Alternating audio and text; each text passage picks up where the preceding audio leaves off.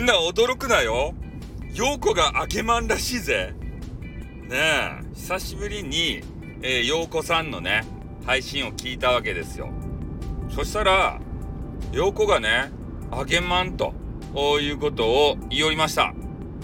まあでもね、あの、あげまんって言っても、なんかマンバどげんかしてさ、俺たち男子をね、あげあげにしてくれる感じに聞こえるじゃないですか。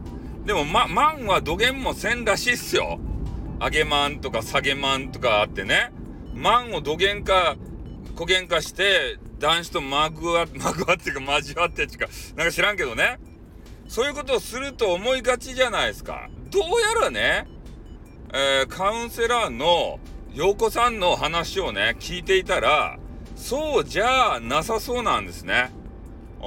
詳しく聞いとらんちゃけど、とにかくね、マンバ土幻化するやつじゃないということだけは、確かやけん。